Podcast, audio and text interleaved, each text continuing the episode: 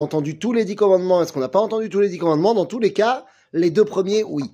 Et donc, les deux premiers des dix commandements, c'est quoi? C'est Anochi Hashem Elohecha, je suis l'éternel ton Dieu, et tu n'auras pas d'autre Dieu que moi. Ici, le Morazakan veut nous expliquer qu'il n'existe rien, tant d'un point de vue positif que d'un point de vue négatif, il n'existe rien qui ne vienne pas d'Akadosh Baruch Même pour aller plus loin, il n'existe rien qui ne soit pas l'émanation de la volonté et de la création de Dieu. En d'autres termes, ici, il nous dit Veine modad zot la ki mitzvot, ken ki kol mitzvot. Ve'azarat avodat shem shne dibrot. Le fait que on n'est qu'un seul Dieu et qu'on n'a pas le droit d'en avoir d'autres, eh bien, c'est la base de toute la Torah Kula. Que quoi? Qu'il n'y a que Akadosh Baoru. Et donc, la question qui se pose, bon d'accord, il n'y a que Akadosh Baoru. Aval, ne suis-je pas créé? N'ai-je pas moi une identité propre? Oui, mais tu n'es que l'émanation de la volonté divine.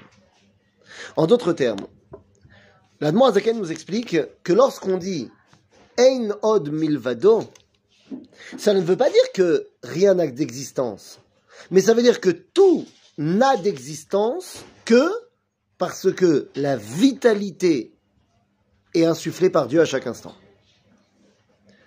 Et ça, c'est le concept qu'on peut comprendre dans la Torah. Quand on construit le Mishkan, il y a un des ustensiles du Mishkan que tous les commentateurs s'accordent à dire que c'est pas possible. Ça marche pas. Ce ne peut être que miraculeux. C'est celui qu'on appelle Abariach Atichon.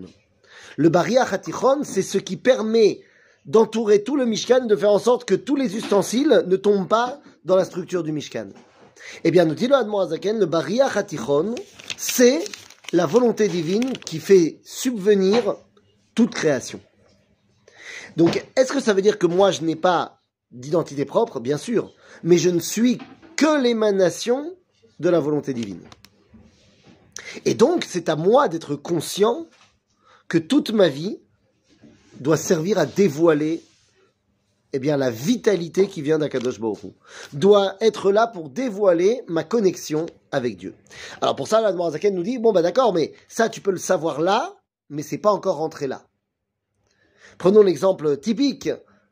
Je sais qu'une glace, c'est bon, c'est rafraîchissant. Mais si j'ai cette réflexion-là en hiver, je le sais, mais euh, c'est pas devenu une véritable volonté de ma part de manger une glace.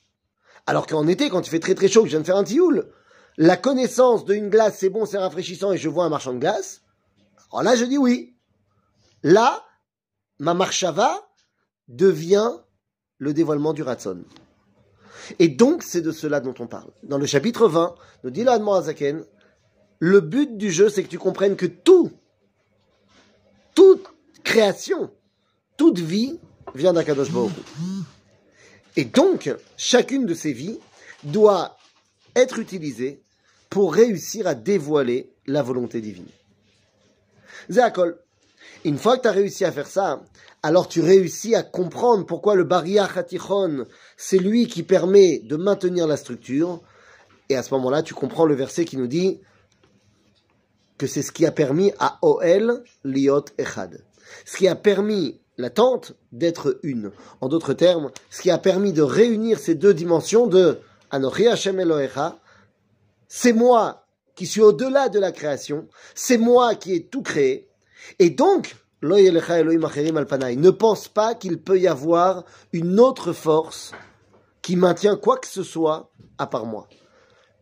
Kadosh Baruch nous enseigne qu'il est le seul maintien de toute chose dans la création.